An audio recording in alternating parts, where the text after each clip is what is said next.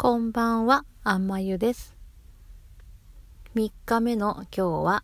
えー、外で録音しています、えー、昼間に撮っているので、ちょっと声が明るいかな、どうなのかなと思って実験的に撮ってみます。今日は最近新しく始めたことについて話します。私が始めたことは、えー、クモンの書写です。クモンの書写は4種類あって、えー、鉛筆でやる書き方、えー、万年筆でやるペン習字、あとは筆ペンと毛筆の4種類があります。で私は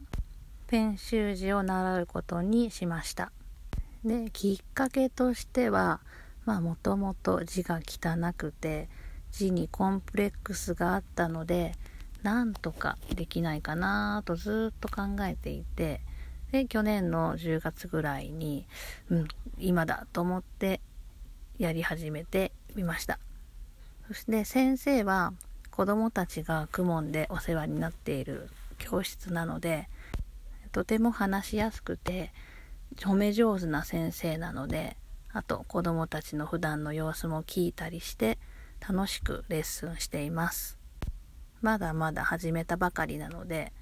上達にはまだ程遠いんですけども先生曰く学ぶは真似るだよと言われるので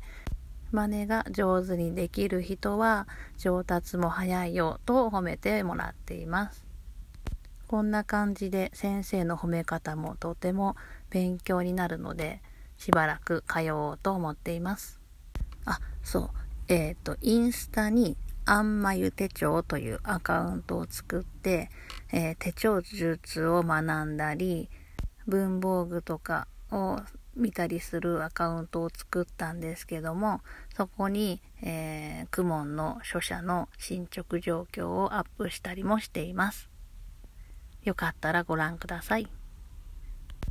では、今日の言葉。いい日になりますように。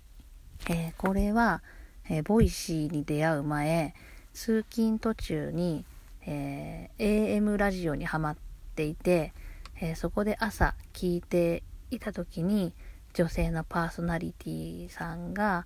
いつも番組の最後に言っていた言葉でした。で、その言葉を聞くと、本当に何か、ほっとするというか、ああ、頑張ろうっていう気になれたので、この音声配信チャレンジ中の最後の言葉にしようかなと思って今日取り上げてみました。それでは今日も一日お疲れ様でした。明日もいい日になりますように。ではまた。